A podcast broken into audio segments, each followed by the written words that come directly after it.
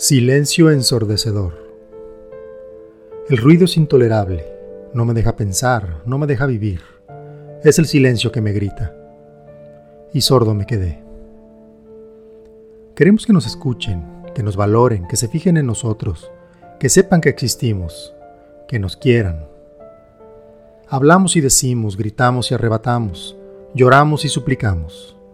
Hacemos todo lo que sea necesario para ser tomados en cuenta para ser escuchados y que nuestras necesidades que tanto nos agobian sean atendidas con prontitud y exclusividad. Es condición humana necesitar atención a cada momento. Algunos se harán oír, otros serán ignorados. Los hay quienes se enmudecerán ante la impotencia que provoca su necesidad de atención. Y los hay quienes suplicarán hasta la extenuación esa pequeña mirada de interés que necesitan con urgencia.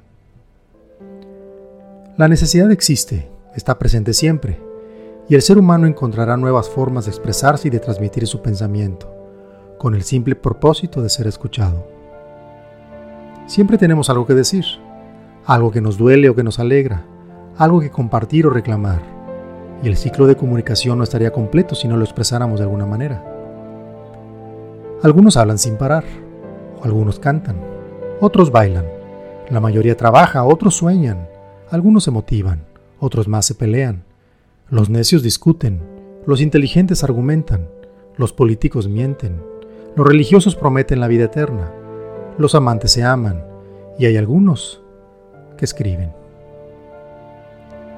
Mi forma de pensar es la correcta. No hay frase más llena de necesidad que esa. No es una aseveración cualquiera, ni un dictamen cierto que ejemplifica nuestra inteligencia es más bien un grito desesperado de ayuda. Tanta necesidad tenemos de ser escuchados y correspondidos que en muchas ocasiones la urgencia nos nubla el entendimiento y nos paraliza la apertura volviéndonos sordos e incapaces de escuchar. Víctimas de nuestra propia incapacidad, nos convertimos en personas de una sola vía, la nuestra. Nuestro punto de vista es el correcto y el único no pudiera ser de otra manera, imposible pensar así. Se me ha enseñado que primero soy yo, y que para querer a los demás me tengo que querer primero a mí mismo, así que me quiero y quiero que me quieran. Bueno, y si todos pensáramos así, el vivir se vuelve un griterío de ideas egoístas y sin sentido que provoca desacuerdos, disputas, rompimientos, pérdidas, desolación y guerras. ¿Y qué pasaría si aprendiéramos primero a escuchar? No solamente oír, verdaderamente poner atención e interés en lo que nuestro semejante está queriendo expresar. Y después de escuchar, emitir nuestro pensamiento y opinión sabiendo que también será escuchado. Seguramente avanzaríamos mucho más rápido y mejor.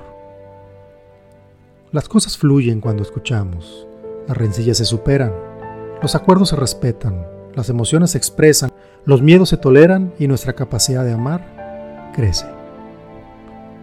No es nada nuevo lo que aquí escribo. No es una aportación sublime de nuevos conocimientos. Tan solo quiero pensarlo, recordarlo, volver a caer en la cuenta que los silencios de mi alrededor ya no me ensordecen. Y que con un poco de fe y suerte, quizá, sea escuchado.